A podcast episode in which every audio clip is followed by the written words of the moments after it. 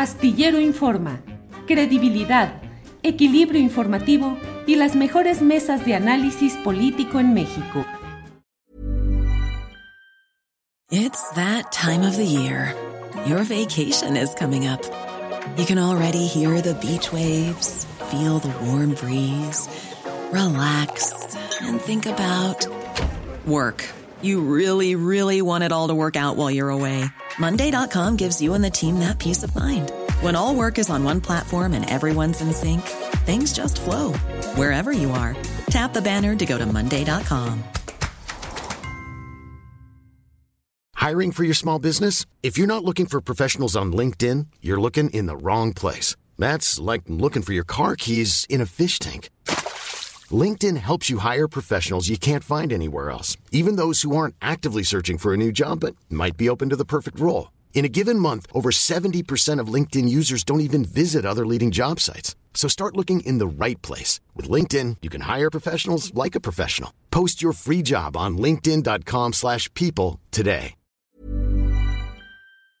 Bueno, pues hoy tenemos uh, una entrevista que me parece a mí que nos va a ayudar mucho a a ir esclareciendo todo lo relacionado con estos temas que de pronto se han instalado en el escenario mediático, político, electoral, internacional, como han sido las filtraciones de la DEA publicadas simultáneamente en tres medios de comunicación extranjeros y en las cuales se ha acusado al, al entonces candidato López Obrador de haber recibido financiamiento del crimen organizado por dos millones de dólares.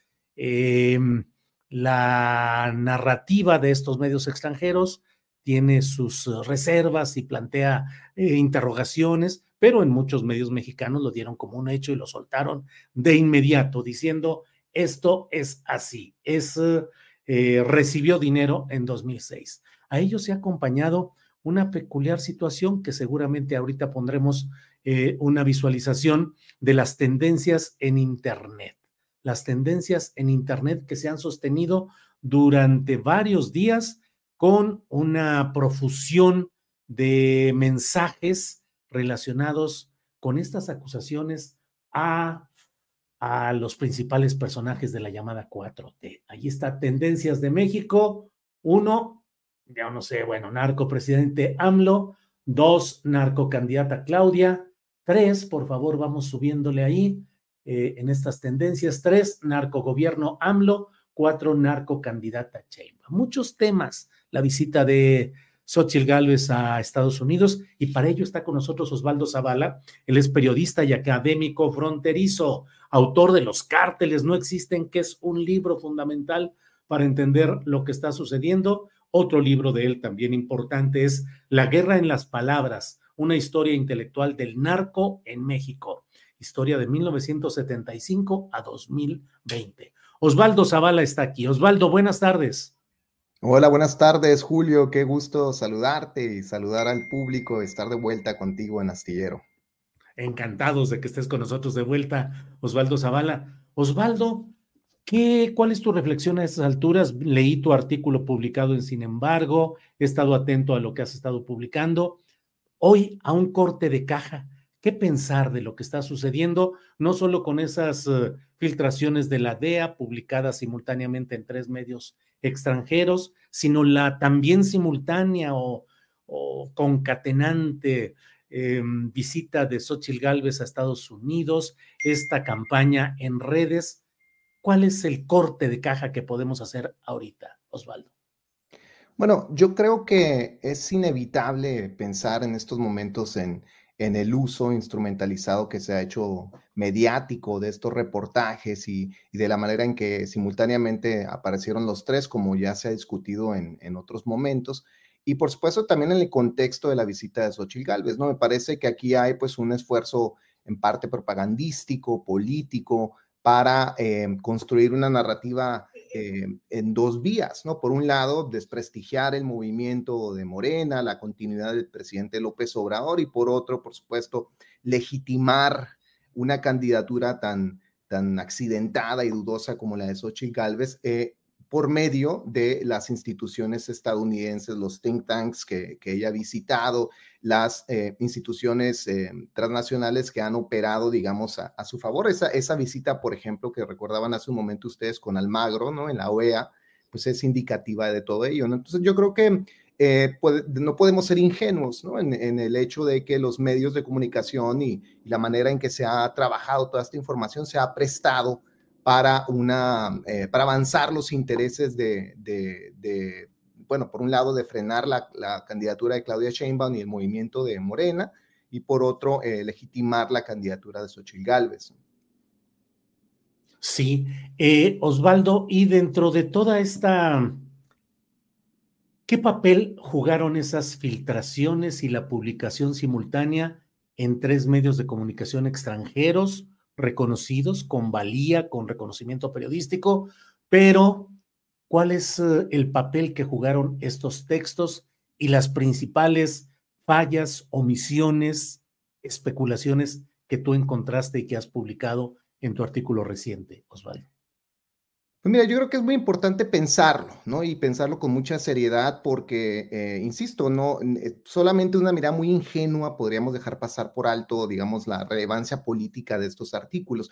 Yo primero diría que no debería sorprendernos el uso instrumentalizado de los medios de comunicación, sobre todo los estadounidenses, que se compaginan con frecuencia con la geopolítica de ese país, ¿no? Nada más para, irnos, no, para no irnos muy lejos, recordemos, por ejemplo, el papel que jugó el New York Times para vender la guerra eh, con Irak, ¿no? La invasión de Irak, legitimando lo que decía en ese momento el gobierno de George Bush, ¿no? De las supuestas armas de destrucción masiva. El propio medio reconoció su fracaso, ¿no? En cuestionar la información oficial que en ese momento se hizo, aunque lo hicieron de un modo muy tramposo, culpando de un modo muy, eh, pues muy artero a una reportera, cuando en realidad lo que se observaba era una eh, dimensión sistemática, ¿no? De, del apoyo que hizo el, medio a, los intereses de guerra de Estados Unidos. Ahora, en estas tres notas, pues yo lo que veo, que creo que se ha discutido un poco también en, tu espacio y en otros, eh, es primero, pues que la información no tiene fuentes creíbles, no tiene evidencia, desde luego, de ningún tipo, pero más de, de un modo más preocupante, ficcionaliza los datos que se presentan, los pocos datos que se presentan, está lleno de conjeturas, de percepciones. Y finalmente, yo creo que lo que evidencia es esta relación transaccional que existe entre los medios de comunicación estadounidenses y sus fuentes, ¿no? sobre todo las fuentes oficiales. Es decir, a cambio de filtraciones, de un trato privilegiado, el periodista se presta a lo que yo en ese artículo de, sin embargo que mencionabas llamé un servicio secretarial, ¿no? Es decir, el ah. periodista reproduce eh, de un modo atento, servil, dócil, la información que le está dando eh, eh, la agencia, ¿no? Mira, y hay muchos momentos del reportaje, yo podría señalar algunos que me parecieron muy importantes tal vez el, principal es el por qué ahora, ¿no? Es por qué la DEA en este momento, unos meses de, la elección presidencial, eh, revive esta, esta fallida eh, investigación eh, de 2008. bueno, 2008 reciben los testimonios de, este abogado, supuestamente al servicio de la Barbie, y, y, que, y que guardaron, digamos, esta información por más de una década. ¿Por qué ahora? por qué ahora sale al, ojo público y por qué de un modo simultáneo, coordinado en tres medios de comunicación. Entonces a mí me parece muy importante señalarlo porque en los casi seis mil palabras del reportaje de, Tim Walden, por ejemplo, en ProPublica, pues no, nunca se cuestiona la oportunidad periodística de todo esto. Es decir, si como reportero te llega esta información, una de las preguntas lógicas que uno haría, bueno, ¿por qué tú, DEA, quieres que yo publique esto a unos meses de la elección? ¿Por qué no me lo diste en 2011 cuando tuvieron acceso a estos datos? ¿Por qué no me lo diste eh, en, otro momento? ¿Por qué te esperas justamente a este, a este punto? ¿no? Yo creo que es muy importante entender que en, en ninguno de estos reportajes hay un cuestionamiento serio, o más bien prácticamente en absoluto se habla del oportunismo electoral de todo esto. Eh, Tim Golden basta, se, le parece suficiente eh, una cita, él pone que, proviene de un oficial familiarizado con la investigación, no dice nunca quién es este oficial o qué papel juega en el gobierno estadounidense, y dice este oficial que no tiene ningún interés en intervenir en la elección, y eso le basta para, digamos, descartar el tema, ¿no? En, en el trabajo de ProPública. Luego, otro tema que me parece fundamental es incluso la naturaleza misma de lo que se está hablando, ¿no? Se, se habla en el reportaje de Tim Golden de supuestamente dos millones de dólares que se habrían entregado a estos operadores de campaña eh, de, de, la campaña presidencial de López Obrador en 2006, pero ah, hay varios problemas incluso con ese señalamiento, más allá de que sea o no real, que tampoco está establecido en ningún momento en, en la nota, pero yo pensando un poco en las cifras, eh, cuantificaba todo esto, ¿no? Porque dos millones de dólares en 2006, eh, más o menos al tipo de cambio de ese año, daban unos 22 millones de pesos. Y si uno recuerda que la campaña de López Obrador contaba con un financiamiento público de 721 millones de pesos, entonces estaríamos hablando del 3%. ¿no? de la campaña. Incluso lo que yo recobraba en uno de los datos es que 118 millones de pesos costó nada más la campaña de publicidad de radio y televisión de, de, la campaña de López Obrador. Entonces, es, bien interesante, ¿no? Porque gastaron cinco veces más, nada más en publicidad y televisión, que en lo que supuestamente eh, sería el soborno de, de, estos traficantes a la campaña. Entonces, es ridículo pensar, y aquí es donde viene mi pregunta periodísticamente, eh, la lógica de la supuesta denuncia, ¿no? Porque los traficantes estarían comprando, según reportó Tim Golden, el derecho al veto del siguiente Procurador General de la República, si es que López Obrador hubiera ganado la elección en 2006. Entonces es increíble, ¿no? Pensar que eh, con una cantidad tan ínfima en estos dineros, eh, un traficante podría realmente creer que puede comprar ese tipo de influencia política. Y si es que realmente eso ocurrió, pues entonces en todo caso estamos hablando de, de la impericia o de, o de la ingenuidad política de los supuestos traficantes que estuvieron involucrados en todo esto, ¿no? Ahora, también me parece muy importante recordar que ni Mauricio Soto ni Nicolás Mollinedo, que son los acusados en esta información, eran realmente representantes de López Obrador, ¿no? Hasta donde yo sé, por lo menos no hablaban en su nombre, no negociaban cosas, ¿no? Eh, por parte de la campaña. Entonces, me parece muy importante poner todo esto eh, de manifiesto porque Hey, it's Ryan Reynolds, and I'm here with Keith, co star of my upcoming film, If, only in theaters, May 17th. Do you want to tell people the big news? All right, I'll do it. Sign up now and you'll get unlimited for $15 a month in six months of Paramount Plus Essential Plan on us. Mintmobile.com slash switch. Upfront payment of $45 equivalent to $15 per month. Unlimited over 40 gigabytes per month. Face lower speeds. Videos at 480p. Active Mint customers by 531.24 get six months of Paramount Plus Essential Plan. Auto renews after six months. Offer ends May 31st, 2024. Separate Paramount Plus registration required. Terms and conditions apply if rated PG. Millions of people have lost weight with personalized plans from Noom. Like Evan, who can't stand salads and still lost 50 pounds. Salads generally for most people are the easy button, right? For me, that wasn't an option. I never really was a salad guy. That's just not who I am. But Noom worked for me. Get your personalized plan today at Noom.com. Real Noom user compensated to provide their story. In four weeks, the typical Noom user can expect to lose one to two pounds per week. Individual results may vary. Son demasiados huecos, asunciones, conjeturas las que aparecen en el reportaje de Tim Golden. Y hay muchas más, por supuesto. Aquí me podría pasar un rato más hablando de todo esto. Oye, Osvaldo, eh, una buena parte de lo que tú postulas, de lo que tú planteas desde el título de tu libro y el desarrollo en él, de los cárteles no existen. Te pregunto a la luz de ese planteamiento que tú haces, más allá de la narrativa tipo Netflix, las series de narcos y los nombres y los detalles de esas relaciones que a veces, eh, eh, en fin, eh, más allá de eso, ¿cuál debe ser la visión geoestratégica, geopolítica? ¿Qué es lo que está pasando realmente con todo este tipo de temas que mm, presumo que no quedan solamente en la superficie del trasiego de drogas, de los cargamentos de dinero, de las formas operativas, de los pleitos o entendimientos de los capos y sus cárteles. ¿Qué hay detrás de todo y qué es aquello a lo que debemos de poner atención con una mirada más amplia, superior? Bueno, yo creo que es una pregunta crucial, Julio, la que me planteas y trataré de explicarlo en unos cuantos minutos. De luego es un, poco complejo tal vez eh, tratar de, digamos, de, de ahondar en todo esto eh, con, poco tiempo, pero lo que te diría de entrada es que las narrativas de la guerra contra el narcotráfico se fueron activando eh, alrededor de los años 80 como parte de una forma de reconfigurar la agenda de seguridad nacional de Estados Unidos. Y eso es lo que yo traté de investigar en mi libro. Nosotros recibimos de un modo muy tardío la idea de que los traficantes eran enemigos eh, hostiles, terribles a vencer.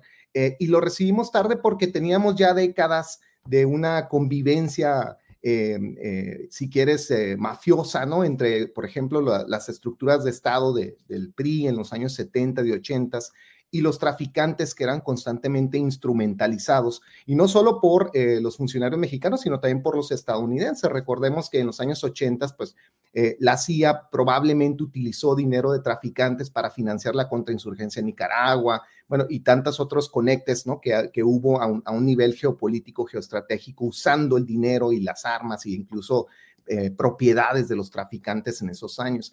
Ahora, lo interesante es que este cambio, esta idea de pelear una guerra contra el narco que empezó con los años 80, acompaña desde entonces pues todo un aparato militarista y toda una racionalidad bélica que se fue propagando por todo el continente ah, y conceptualizada principalmente desde Estados Unidos. entonces, durante los años 90 se nos fue instigando la idea de que los traficantes ya tenían que verse ahora como una amenaza a la seguridad nacional. Y a mí me parece muy importante entender esta historia porque llegamos a este momento en el que el narco es como nuestro principal tema, el narco como una fuerza corruptora del Estado, eh, porque se, en realidad se configura de ese modo como un arma política, como una forma de intervenir desde Washington hasta Latinoamérica.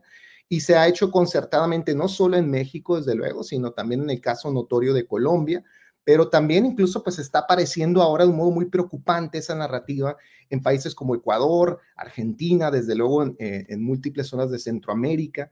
Entonces yo lo que te diría es que cuando hablamos de narcotráfico de ese modo tan insistente y en esto ha, ha tenido mucho éxito la agenda de seguridad estadounidense en mantenernos constantemente hablando de esto, pues lo que han logrado es construir, digamos, una trampa eh, política, eh, lingüística, si quieres también mediática, en la que seguimos, digamos, constantemente a la defensiva pensando qué hacer con este problema del narcotráfico, cuando lo que tenemos en realidad pues es un país fuertemente militarizado, un país que está disputándose eh, los recursos naturales más importantes con diferentes empresas eh, transnacionales que están al acecho, que están constantemente eh, interviniendo en el país por la minería, por el agua, por el petróleo, por el litio, etcétera, ¿no? Y nosotros entonces seguimos desviando nuestra atención doméstica al tema del narco porque en parte pues es lo que interesa a esa agenda de intervención, ¿no? Entonces por eso yo creo que es muy importante desnaturalizar el periodismo que insiste en este tema, ¿no? Yo sé que es muy difícil, ¿no? Porque es un golpe mediático tras otro, pero tenemos que empezar a cuestionarlo seriamente y, pues tratar de distanciarnos, ¿no? Con, con, la medida que sea esto posible de estas narrativas del narcotráfico. Por ejemplo, Tim Golden en algún momento, y yo quisiera volver a esto porque se me pasó ahorita a decirlo, hace una afirmación muy, muy, muy temeraria en su trabajo hacia el final de, de su reportaje en ProPublica, diciendo que Em, que el dinero del narco es una fuente principal en las elecciones, en los procesos electorales de México. Yo sé que eso se dice especulativamente mucho en medios en México y en Estados Unidos, pero no hay evidencia absoluta de que así sea. Y el trabajo de Tim Golden en parte es evidencia precisamente de que no hay ningún tipo de dato real, no hay ningún tipo de, de demostración de que el dinero del narco siquiera sea relevante en los procesos no solo electorales mexicanos, sino los procesos políticos en general, ¿no? Yo creo que vivimos de una fantasía que empodera esta idea del narcotráfico como un agente de todos los males, eh, precisamente para apoyar esta narrativa y para distraer la atención de las cosas que realmente nos deberían de preocupar, insisto, como el militarismo rampante, violatorio de los derechos humanos que Estados Unidos constantemente incita y solapa y protege a lo largo de décadas de esta supuesta guerra contra el narco. Bien, Osvaldo Zavala, gracias por toda esta explicación y este contexto que nos das. Cierro pidiéndote tu valoración de la visita de Xochil Gálvez a Estados Unidos, pero en particular esa solicitud de observación electoral de la Organización de Estados Americanos con Luis Almagro como secretario general y la reunión con el uh, eh, con una de las organizaciones en el Wilson Center, en la cual dijo que que no vean caer la joven democracia mexicana sin aliados ni testigos. Yo entiendo lo de testigos, pues bueno, la observación electoral finalmente, que es algo que puede suceder legítimamente en los estados que soberanamente lo aceptan y tienen convenios sobre esos temas, pero aliados, aliados que me suena pues a complicidad y a estar juntos en una batalla. ¿Qué opinas? Bueno, a ver, es infinitamente preocupante, tan preocupante como esta campaña mediática, ¿no? Claro, lo que vemos allá es mucho más público y más, incluso si se quiere, atrevidamente hostil, ¿no? Porque lo que, lo que hacen instituciones como el Wilson Center o de un modo muy perverso, ¿no? La, eh, la Organización de Estados Americanos guiada por eh, Luis Almagro, pues es eh, construir todavía más, pues un tipo de, de campaña publicitaria en defensa supuestamente de la democracia. De, México. Entonces aquí estamos en un mundo orwelliano, ¿no? Cuando ellos hablan de democracia, en realidad están hablando de cómo, cómo intervenir de un modo eh, ilegal en el, proceso electoral mexicano. Cuando ellos hablan de seguridad, en realidad están hablando de cómo mantener la guerra en México, ¿no? Entonces es, es terrible y es descorazonador, por supuesto, ver, ver que eh, nuestra clase política conservadora, procura, ¿no? Va, va, hacia Estados Unidos, hacia la derecha estadounidense en busca de apoyo, en busca de, de armas para tratar de, de, frenar precisamente un proceso electoral democrático en México. Ahora, no debería de sorprendernos porque pues, esto ha ocurrido constantemente. Yo creo que eh, los, muchas veces las, las misiones de observación electoral son armas de doble filo, ¿no? Por un lado, por supuesto, son necesarias y son muy importantes para, para legitimar un proceso electoral dudoso, pero por otro lado pueden caer, por supuesto, eh, también en un uso perverso instrumentado, ¿no? Y yo creo que en este caso, pues sí, la, la OEA, eh, como vimos en otros contextos eh, latinoamericanos, notoriamente en el caso de Bolivia, por ejemplo, ¿no? Eh, pues ha sido un arma eh, en favor de, la corrupción electoral, en favor de, una política intervencionista y golpista, ¿no? Que se, que, se, que se fragua desde el norte global hacia el sur global. Entonces, es muy preocupante y yo creo que, pues en ese sentido, el, el gobierno de México y la clase política mexicana, pero también los medios de comunicación y la y los diferentes, digamos, organismos no gubernamentales que estamos observando todo esto en colectivo, pues tenemos que estar alerta y, y, sobre todo hacer un reclamo, ¿no? De, soberanía y no intervención, ¿no? Porque claramente la, eh, las organizaciones estadounidenses están invitando, ¿no?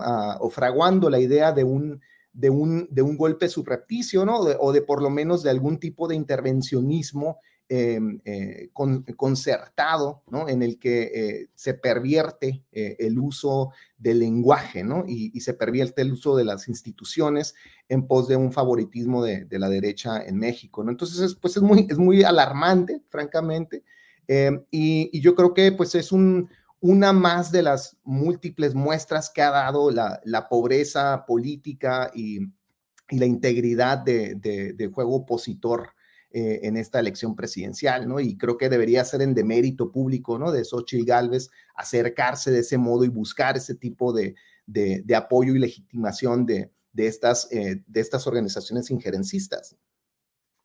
Bien, Osvaldo, pues eh, agradecidos de poder contar con tu palabra, con tu análisis y estamos aquí como siempre puestos para escucharte y para seguir analizando estos temas que vienen a tambor batiente. Así es que a reserva de lo que desees agregar, Gracias. Gracias. Bueno, no, muchísimas gracias, eh, Julio, por la oportunidad de estar de vuelta en Astillero. Los, se, extraña mucho este espacio para mí de debate. Yo, yo tengo muchas ganas de, seguir con la conversación, así que cuando, cuando se requiera, aquí estoy a la orden.